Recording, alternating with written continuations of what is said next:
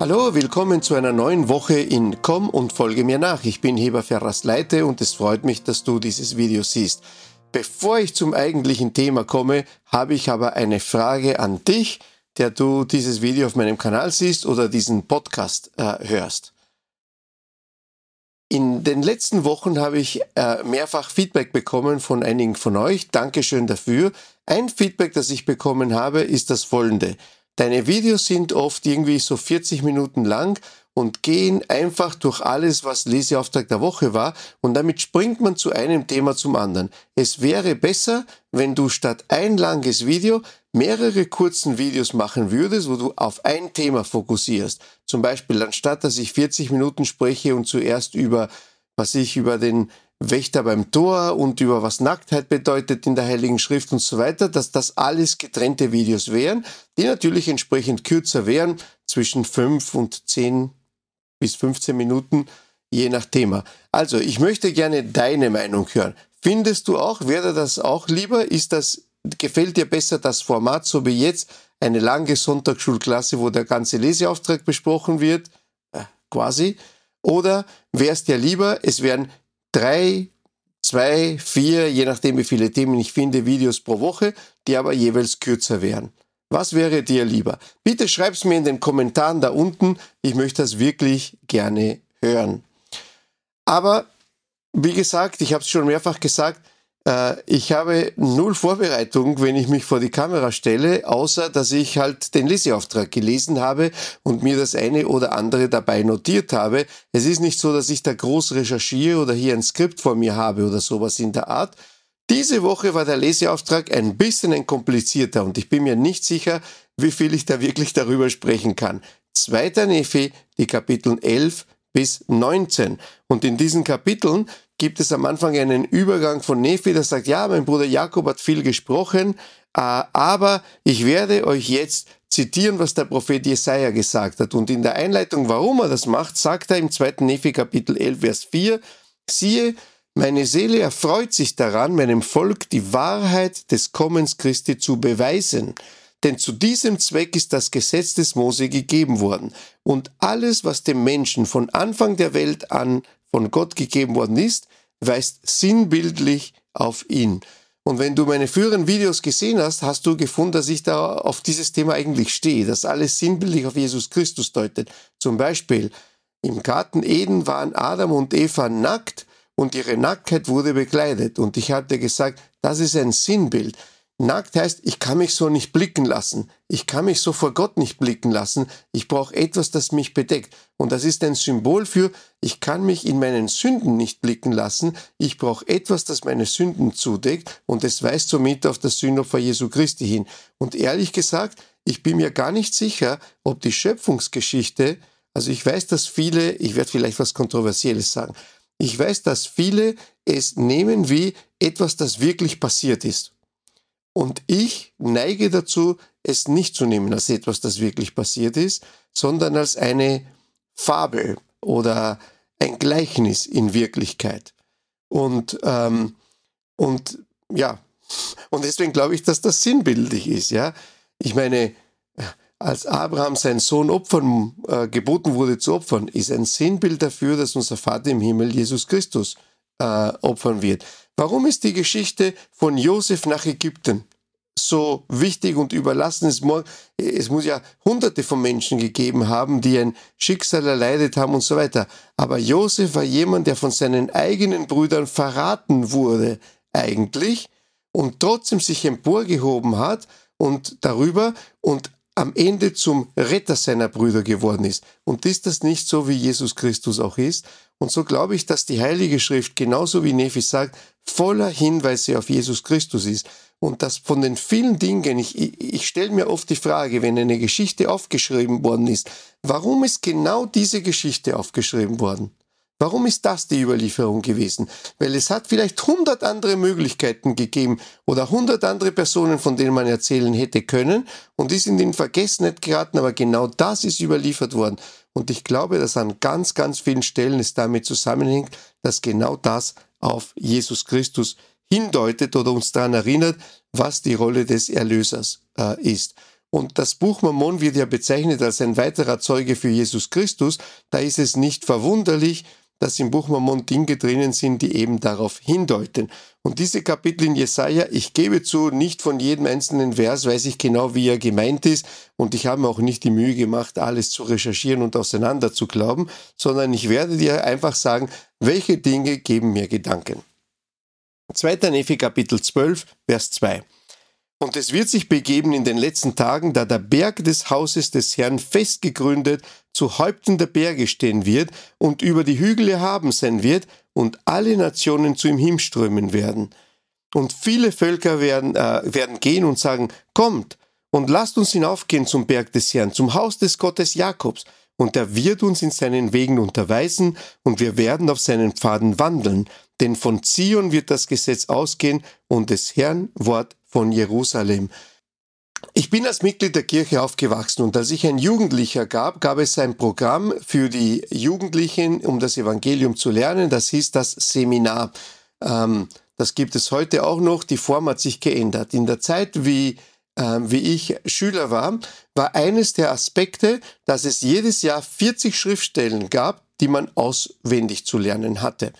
Ähm, und zu jeder Schriftstelle gab es nicht nur den eigentlichen Text der Schriftstelle, sondern der geschichtliche Kontext, wer spricht, was die Lehre ist und ich glaube, es gab einen vierten Punkt, ich habe vergessen, was das war.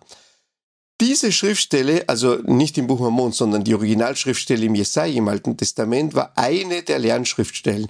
Und ich kann mich erinnern, dass äh, es damals sogenannte Schriftstellenjagden gegeben hat. Das waren so Wettbewerbe, wer sich am besten auskennt. Und wir haben uns gegenseitig gechallenged in der Vorbereitung darauf, quasi, wer versteht die Andeutung. Und ich erinnere mich äh, mit einem Freund und einer Freundin im Seminar, also die waren nicht in derselben Gemeinde wie ich, aber wir kannten uns halt von den Jugendaktivitäten, von den gemeindeübergreifenden. Und wir standen herum und haben uns gegenseitig Dinge an den Kopf geworfen. Und ich erinnere mich, dass äh, nicht ich, sondern mein Freund hat gesagt, das Haus steht schief und ich hatte keine Ahnung, welche Schriftstelle äh, gemeint war. Aber die eine Freundin, die bei uns stand, sagte, äh, was ist es? Jesaja 2, 2 bis 3. Ja, genau richtig. Was? Also ich habe da überhaupt nicht durchgeschaut. Und hier steht, das Haus des Herrn steht fest gegründet. Es steht also nicht schief. Die Antwort, das ist die Antwort auf Nein, das Haus steht nicht schief. Es steht fest gegründet. Wow. Warum weiß ich das bis heute?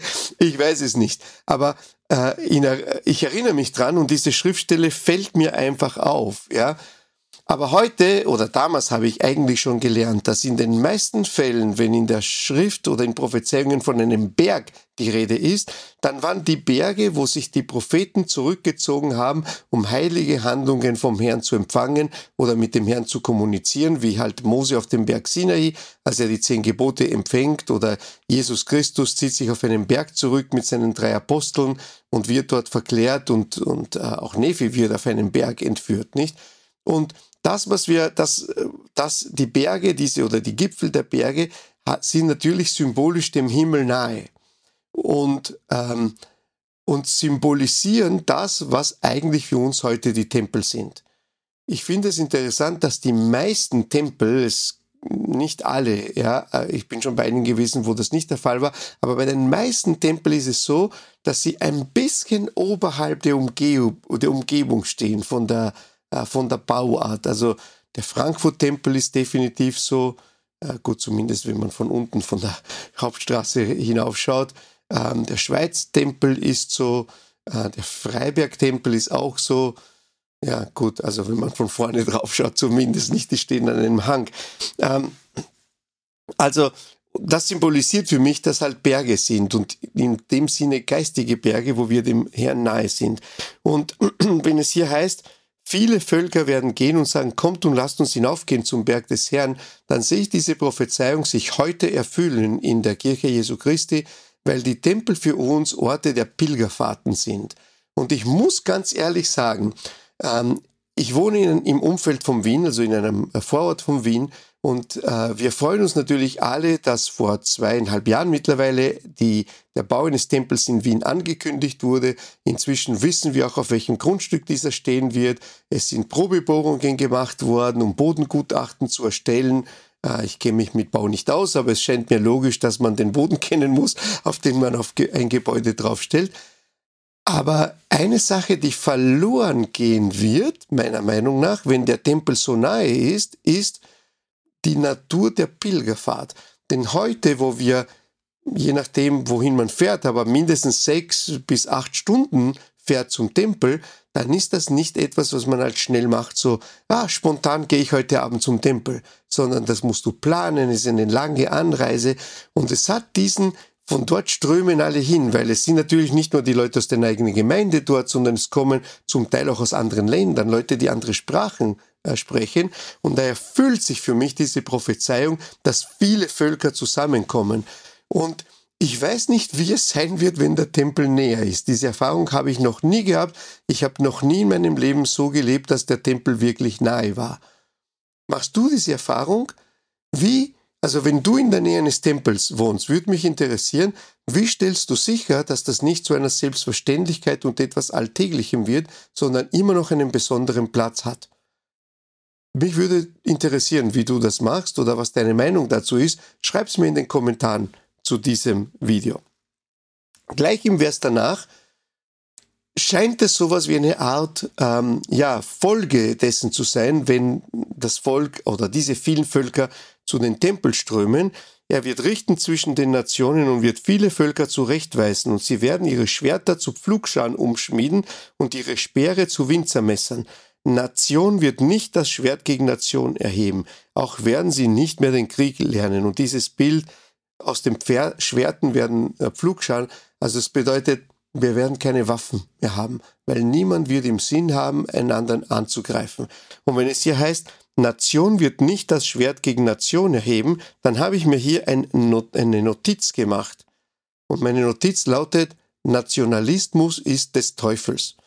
Und glaube, dass ich als Mensch, sage ich einmal, besonders geprägt bin dadurch, dass ich halt ein Auswanderer oder Einwanderer, je nachdem von welcher Seite man das betrachtet, noch in meiner Kindheit beziehungsweise frühen Jugendjahren das Land, in dem ich gelebt hat, gewechselt hat.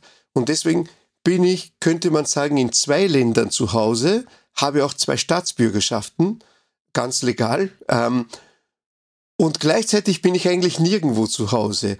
Denn in dem Land, in dem ich geboren bin, bin ich eigentlich schon ein Fremder. Ich habe dort nie gearbeitet, dort nie als Erwachsener gelebt, ich habe dort nie Steuern bezahlt.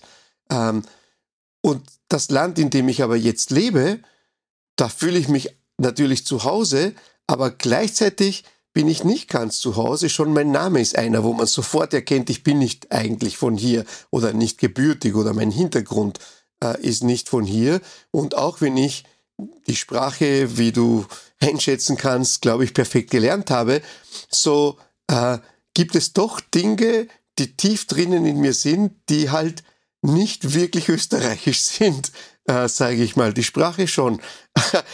Aber, aber ich, ich möchte, dass das nicht verstanden wird, dass ich mich nicht hier zu Hause fühle. Ich fühle mich total zu Hause. Das ist das Land, in dem ich zu Hause bin. So wie ich gesagt habe, äh, in meinem Heimatland oder in meinem ersten Heimatland Uruguay, da habe ich ja eigentlich nie Steuern gezahlt, ja. Ja, hier in Österreich zahle ich Steuern, seit ich berufstätig bin. Hier habe ich meine Familie gegründet, hier ist mein Zuhause. Natürlich, das ist auch meine Heimat jetzt äh, hier. Aber dennoch dieser Nationalitätsgedanke ist einer, der mir fremd ist. Ich weiß nicht, welcher Nation ich mich zugehörig fühle. Und äh, ich sehe, dass in Europa es ein ganz stark historisch geprägtes nationalistisches Denken gibt, mit dem ich als Kind nicht aufgewachsen bin. Bei uns in, in Uruguay ist das so, wenn du hier geboren bist, dann bist du von hier. Und es ist auch von der Nationalität so. Bist du dort geboren, dann bist du ein, man sagt, natürlicher Staatsbürger auf Lebenszeit. Du kannst die Staatsbürgerschaft gar nicht zurücklegen. Es gibt verfassungsgemäß keine Möglichkeit, deine Staatsbürgerschaft zurückzulegen, wenn du dort geboren worden bist. Das ist nicht in allen Ländern natürlich so, aber in Uruguay ist das so.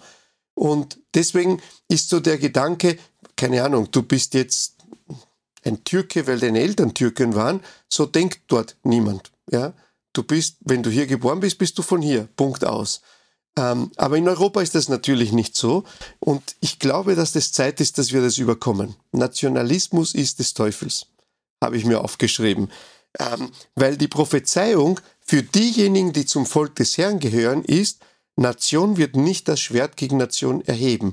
Und wenn wir gegen irgendeine andere Nation oder Ethnie Gefühle haben, dass das in irgendeiner Form unsere Gegner sind, statt unsere Brüder und Schwestern, dann wissen wir, dass das nicht von Christus kommt.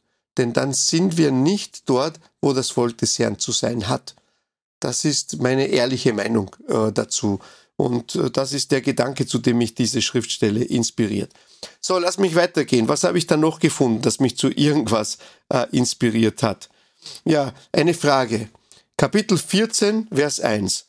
Und an jenem Tag werden sieben Frauen einen Mann festhalten und sagen, wir werden unser eigenes Brot essen und unseren eigenen Gewänder tragen, nur lass uns deinen Namen führen, damit unsere Schmach genommen sei. Und ich habe mich schon immer gefragt, was zum Kuckuck bedeutet das?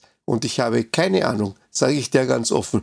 Ja, ich kann darüber viel spekulieren, aber in Wirklichkeit habe ich keine Antwort, mit der ich zufrieden bin. Und wenn du eine hast, dann würde mich interessieren, was diese ist. Und auch da würde ich mich freuen, wenn du mir Feedback gibst, indem du mir schreibst, sei es in den Kommentaren oder halt auf äh, meine E-Mail-Adresse. Ich bin anhand meines Namens relativ einfach zu finden. Es gibt in, auf der Welt zwei Leute, die so heißen wie ich. Der eine bin ich und der andere ist mein Vater, nachdem ich benannt bin. Ich bin also relativ leicht zu finden, wenn man nach mir googelt. In dem Kapitel 15 wird so geschildert, oder Prophet, der Prophet schildert, wie der Herr darum trauert, dass sein Volk sich von ihm abwendet. Und dann sagt im Vers 4, was hätte an meinem Weingarten noch getan werden können, was ich darin nicht getan habe? Und im Vers 7 erklärt er, was ist dieser Weingarten, der sinnbildlich genannt wird? Denn der Weingarten des Herrn, der Herrscher, ist das Haus Israel. Also was er sagt ist, er tut doch für sein Volk alles. Und das erinnert mich an die Schriftstelle vom letzten Mal, wo es hieß, äh, wir selbst entfernen uns vom Herrn und niemals der Herr von uns. Und mir gibt diese Schriftstelle Trost, denn sie bedeutet in Wirklichkeit, wir können uns darauf verlassen, dass der Herr alles für uns tut, weil er uns eben liebt. Und das ist halt seine Natur. Und im Vers 13 heißt es, darum ist mein Volk in Gefangenschaft geraten, weil es keine Erkenntnis hat.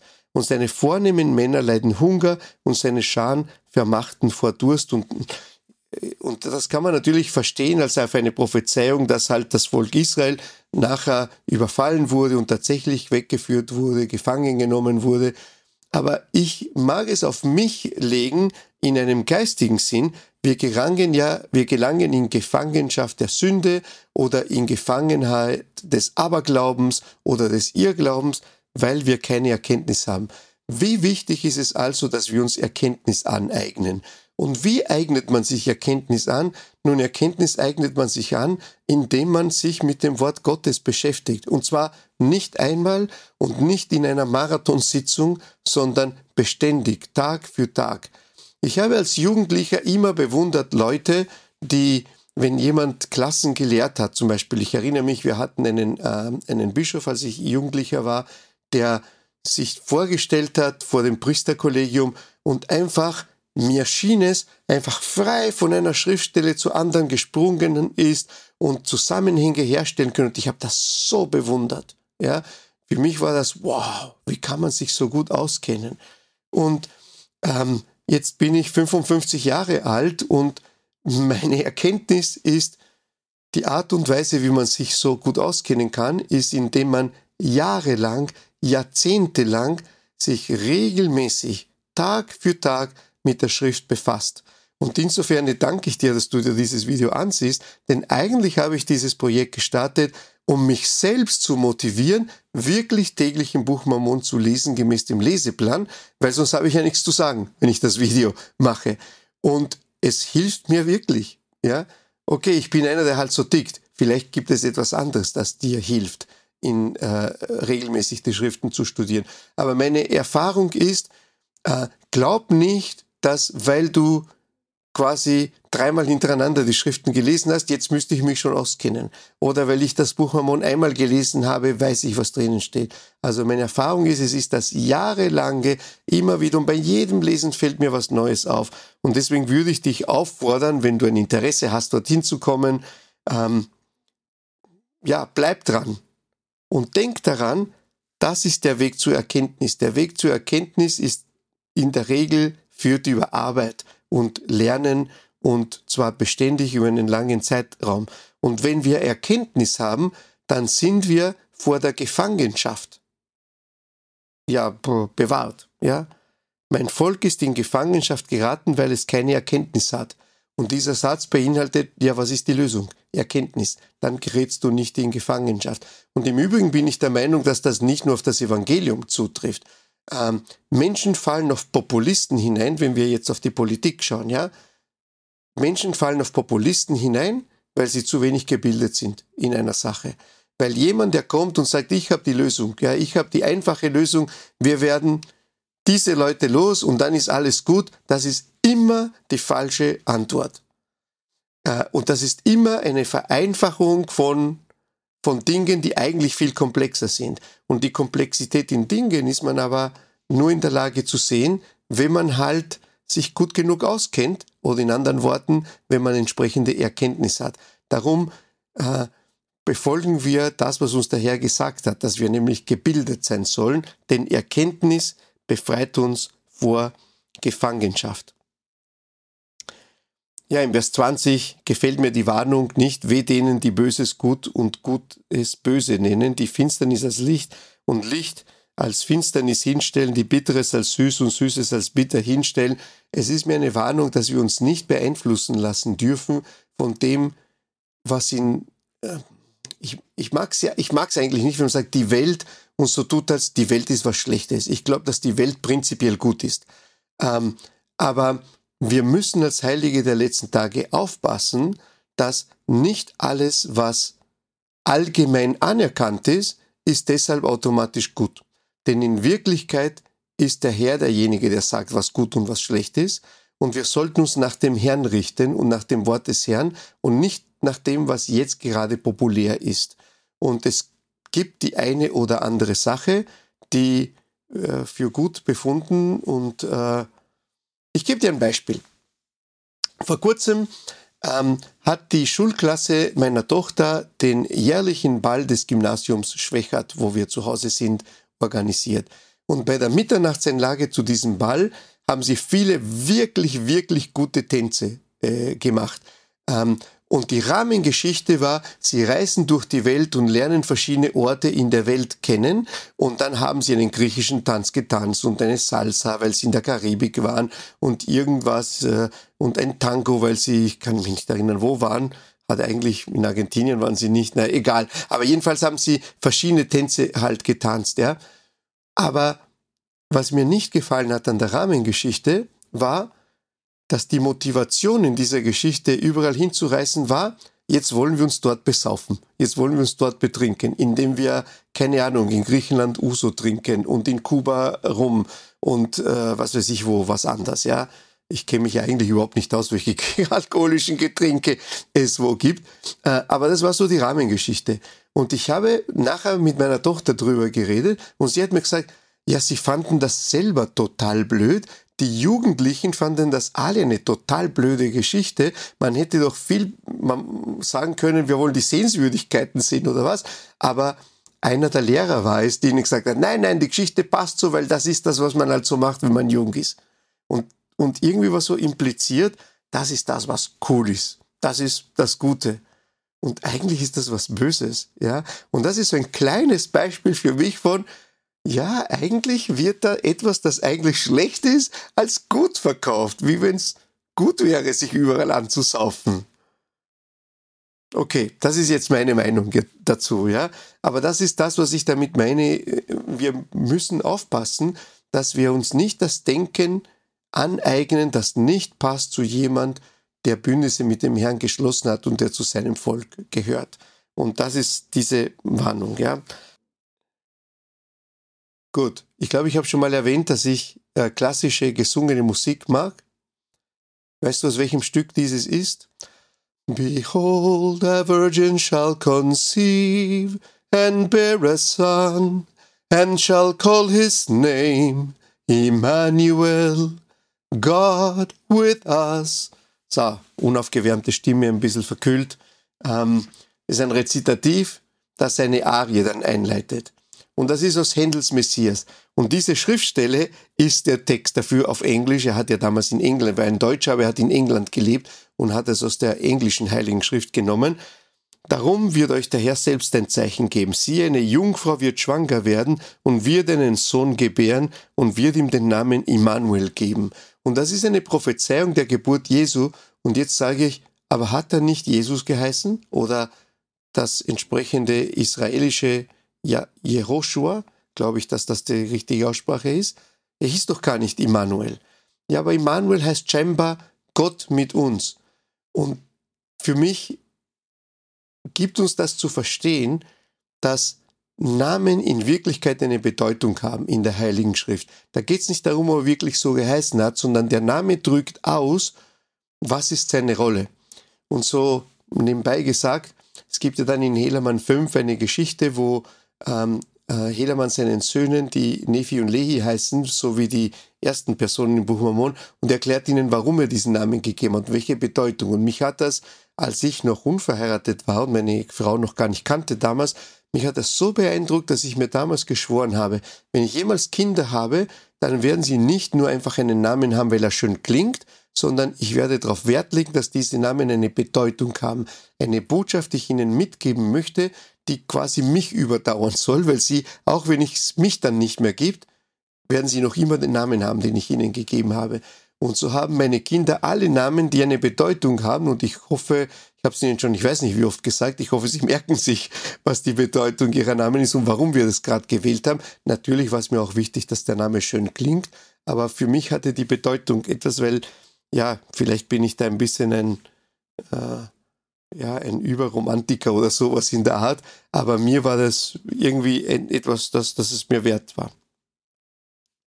Ja, dann habe ich eine schöne, lustige Schriftstelle gefunden, wie ich meine, im Vers 12, äh, Kapitel 18, Vers 12. Sagt nicht eine Verschwörung zu allem, wozu dieses Volk sagt, eine Verschwörung. Und ich sage dir, glaube nicht an Verschwörungstheorien. Das steht sogar in der Heiligen Schrift. Nein, die Erde ist nicht flach. Ja, natürlich ist man am Mond gelandet. Und nein, die Covid-Impfung, durch die bekommst du keine Chips eingeimpft und die ist nicht von Bill Gates erfunden worden und so weiter. Ja, glaube nicht an Verschwörungstheorien. Es werden noch keine Chemtrails abgeworfen vom Flugzeugen und alles andere, was halt äh, in der Regel, in der Regel, vielleicht gibt es irgendwo Verschwörungen, wird es schon geben, aber 99,9% der Verschwörungstheorien sind schlichtweg falsch und Hirngespinste. Das ist meine Meinung. Und wenn ich dich jetzt abgeschreckt habe, sorry, ich kann eine Meinung haben und da stehe ich dazu.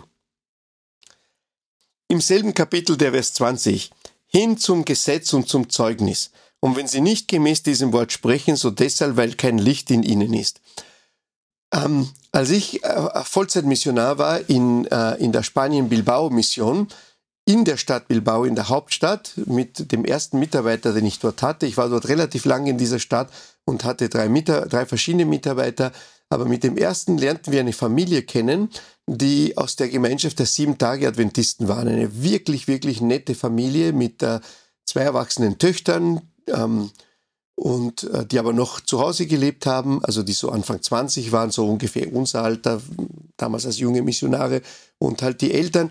Und die Mutter war die Chorleiterin von der, von dem, was ich, also in unserer Kirche würde das der Pfahl sein oder die Diözese, ich weiß nicht, wie es bei Ihnen äh, korrekt heißt. Ähm, und weil sowohl ich als auch mein damaliger Mitarbeiter sehr gerne gesungen äh, haben, wir haben ihnen ein Liederbuch von unserer Kirche äh, geschenkt und haben ihnen unsere Lieblingslieder gezeigt. Sie hatten mir eins von ihrer Kirche geschenkt. Wir haben oft gemeinsam gesungen, wenn, wenn wir bei ihnen waren. Es war wirklich, wirklich nette äh, Besuche. Aber unter, unter, unter anderem haben wir uns auch natürlich unterhalten über das Evangelium und was unsere Botschaft ist. Und sie haben das gegenübergestellt mit dem, woran sie geglaubt haben. Und diese Schriftstelle hat sie einmal gezuckt. Ich, ich kannte die nicht oder mir war sie nicht aufgefallen oder ich hatte sie nicht präsent. Gelesen hatte ich sie bestimmt irgendwann einmal, aber ich hatte das nicht so präsent. Und sie sagte zu mir, na, alles, was sie uns da erzählt, was für mich ein Widerspruch zur Bibel ist, kann ich nicht annehmen, denn es sagt uns schon der Prophet, hin zum Gesetz und zum Zeugnis. Und wenn sie nicht gemäß diesem Wort sprechen, so deshalb, weil kein Licht in ihnen ist. Und sie hat mir gesagt, das ist für sie die Art, wie man erkennt, ob das, was gepredigt ist, wahr ist oder nicht, weil es übereinstimmt mit dem Gesetz Gottes und mit dem Zeugnis der Propheten.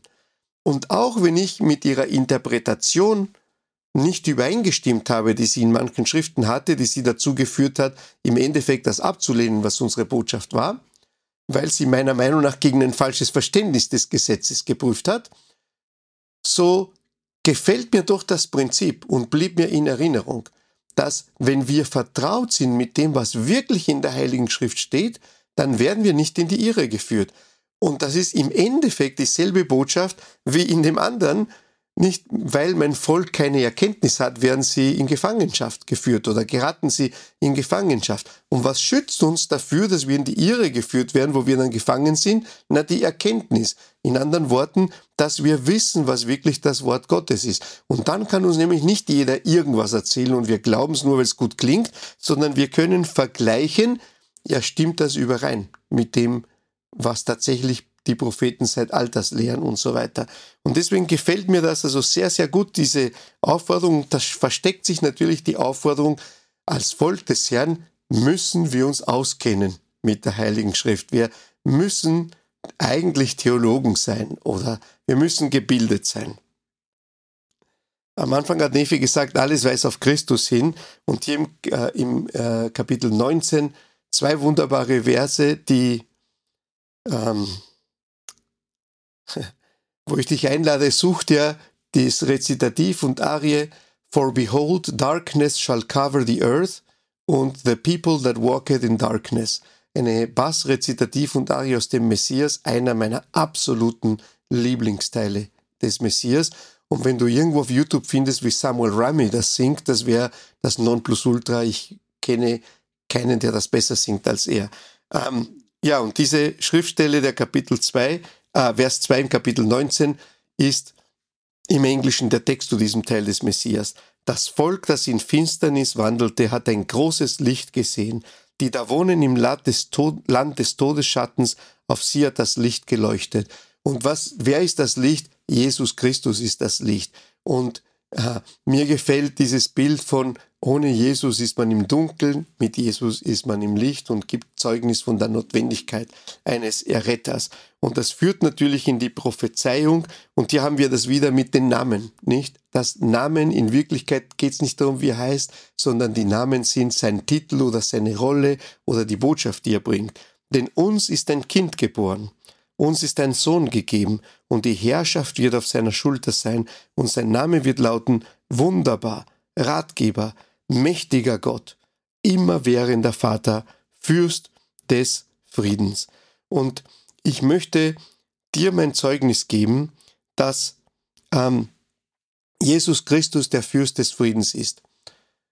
Eine Begebenheit, als ich auf Mission war wieder, erzähle ich. Es ist nicht so, dass ich nicht nach Mission weitere Geschichten zu erzählen hätte. Ich habe eh schon einige erzählt. Aber ähm, eine Vollzeitmission war eine Zeit, wo ich wirklich massiv an Erkenntnis zugewonnen habe und ich denke, äh, Eigenlob stinkt, aber ich denke, ich bin nicht dort stecken geblieben, aber es war schon ein, eine massive Zeit des geistigen Wachstums für mich. Und wenn du überlegst, wenn du in dem Alter bist und überlegst, soll ich oder soll ich nicht auf Mission gehen, ich kann die Entscheidung nicht für dich treffen, aber ich kann dir sagen, wenn ich nochmal gehen müsste, jetzt wo ich weiß, was mich erwartet und wie das war, na, ich würde sogar mich noch mehr entscheiden, dafür zu gehen. Ich weiß, dass es Leute gibt, die das nachher bedauern. Ich kann nicht für sie, für alle sprechen, ich kann nur für mich sprechen. Und ich sage dir, ich habe es nicht nur nicht bereut, sondern bis zum heutigen Tage, wo schon mehr als 30 Jahre vergangen sind, profitiere ich von Erkenntnis und Erlebnissen, die ich dort gehabt habe. Und äh, ich bin der Überzeugung, wenn man eine Mission im richtigen Geist dient, dass das auch so geschieht. Äh, das ist die Erfahrung, die die allermeisten machen. Und es war auf jeden Fall meine Erfahrung. Aber jedenfalls zu der Geschichte, ähm, auch in Bilbao passiert. Zu der damaligen Zeit, wie ich dort gedient habe, war eine Zeit, wo die ETA, also die, die baskische ja, Unabhängigkeitsbewegung ist eigentlich verharmlosend, denn das war eine terroristische Organisation. Äh, es wurden ja Politiker entführt und umgebracht, äh, es wurden Bomben in Polizeistationen gelegt und so weiter. Und ab und zu gab es Demonstrationen, die in der Regel nicht friedlich verlaufen sind. Und es hatte am Vorabend eine Demo gegeben. Wir waren dem weit aus dem Weg gegangen. Wir waren einfach in einem ganz anderen Teil der Stadt gewesen und hatten damit überhaupt nichts zu tun, weil unsere, wir waren ja nicht dort, um Politik zu betreiben. Aber äh, am nächsten Tag waren wir in einem Park, Leute ansprechen und um zu diesem Park zu gelangen, mussten wir durch die, eine Hauptstraße, wo am Vortag die Demo ge gewesen war und da waren halt Flaschen geflogen und es waren Fensterscheiben kaputt gemacht worden und da waren zum Teil noch Aufräumarbeiten im Gange. Und wir setzen uns zu einem Herrn, zu einer Bank, haben ihn angesprochen, ja, guten Tag, Spanier sind ja sehr gesprächig und es war dort eigentlich etwas sehr Natürliches. Ja, wie geht's Ihnen? Schöner Tag heute, bla bla bla.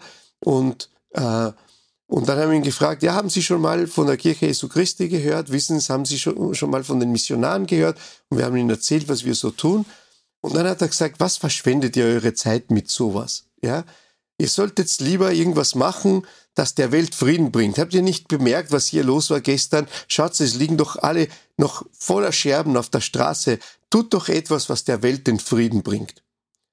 Und für eine Sekunde wusste ich nicht, was ich sagen sollte. Und, ähm, und weil ich hatte mir diesen Gedanken noch nie gemacht. Aber was ist passiert? Es ist das passiert, was verheißen ist in Lehre und Bündnisse. Zur rechten Zeit wird uns eingegeben werden, was man sagen soll. Und wir werden uns daran erinnern, wenn wir die Worte des Lebens aufhäufen in unserem Herzen wie einen Schatz. Und weil wir als Missionare die Schriften gelernt hatten und uns auskannten, konnte in dem Moment der Heilige Geist uns eingeben, was wir verwenden können, um das zu beantworten. Und meine Antwort hat so gelautet. Nun wissen Sie, genau das tun wir. Wir tun genau das, was in Wirklichkeit der Welt den Frieden bringen kann. Wir predigen aus diesem Buch das Buch Mormon. Und im vierten Nephi, das haben wir noch nicht gelesen in diesem Jahr, aber es kommt noch, im vierten Nephi, das ist eines der Bücher, ist die Rede von einem Volk, das über 200 Jahre in totalem Frieden gelebt hat miteinander. Und in sozialen und, und auch keine Kriege und es gab keine Streitigkeiten und es heißt, es hätte kein glücklicheres Volk geben können. Und im Buch Mormon steht auch, wie das zustande kam. Es kam zustande, weil die Menschen in ihrem Herzen das Wort Gottes aufgenommen haben und zu Nachfolgern Jesu Christi geworden sind, und zwar alle. Und wenn sie alle Nachfolger von Jesus Christus sind, dann war eine Gottesliebe in ihnen, die eine Liebe zu allen Menschen verursacht hat, und das ist das, was Frieden bringt ich habe nichts gegen die Vereinten Nationen. Ich finde das eine total super Institution. Ich finde, die EU ist ein Projekt des Friedens. Und alle möglichen andere Dinge, die zum Frieden beitragen auf der Welt und Hilfsorganisationen, ich bin für all das dafür. Das sind ja alles Beiträge. Aber die wirkliche Lösung, die definitive Lösung wird dann sein, wenn wirklich alle Menschen auf der Erde Jesus Christus in ihrem Herzen aufnehmen. Und Jesus Christus in ihrem Herzen aufnehmen ist natürlich so ein Schlagwort. Was ist damit gemeint? Dass sie zu Nachfolgern Jesu werden, sprich, dass sie so leben, wie es uns Jesus gelehrt und vorgelebt hat. Und wenn alle das tun, dann wird es Frieden auf Erden geben. Und deswegen ist für mich Jesus Christus der Fürst des Friedens, weil nur unter seinem Fürstentum kann es wirklich dauerhaften Frieden geben. Das ist meine, meine ehrliche Meinung. Und in Wirklichkeit ist es das Befolgen der Prinzipien, die er uns gelehrt hat. Das, was wir als das Evangelium Jesu Christi nennen. Und ehrlich gesagt, wenn du die Prinzipien befolgst, ja, dass man andere Menschen mit Respekt behandelt, dass man seinen nächsten Menschen liebt, dass man den Bedürftigen hilft und so weiter, da ist es eigentlich schon fast egal, ob du dann an Jesus glaubst oder nicht. Also was, was den Frieden betrifft. Ich sage nicht, dass es egal ist, aber was ich meine ist, es geht darum, wie wir leben. Es geht nicht darum, dass wir sagen, wir glauben an ihn. Es geht darum, leben wir so, wie er es gelehrt hat. Äh, und wenn wir so leben, wie er es gelehrt hat, Egal, ob wir sagen, dass wir an ihn glauben oder nicht. Es geht darum, wenn wir das Richtige tun, seine Lehren in die Praxis umgesetzt, das bringt den Frieden in die Welt. Und wenn man ihn als den Erlöser annimmt, das bringt auch den inneren Frieden ins Herzen. Das ist meine absolute Überzeugung, von der ich Zeuge bin, weil ich das so erlebe, dass es in meinem Leben so ist. Das ist mein Zeugnis. In meinem Leben ist das so. Und so, ja, danke ich dir, dass du mir zugehört hast und, äh, und zugelauscht hast bei diesen Kapiteln. Mögen wir dem Fürst des Friedens immer folgen und mögest auch du in deinem Leben diesen Frieden verspüren, der dadurch kommt, dass man nach den Lehren Jesu Christi lebt und dass man Jesus Christus in seinem Herzen als seinen Erlöser annimmt. Im Namen Jesu Christi. Amen.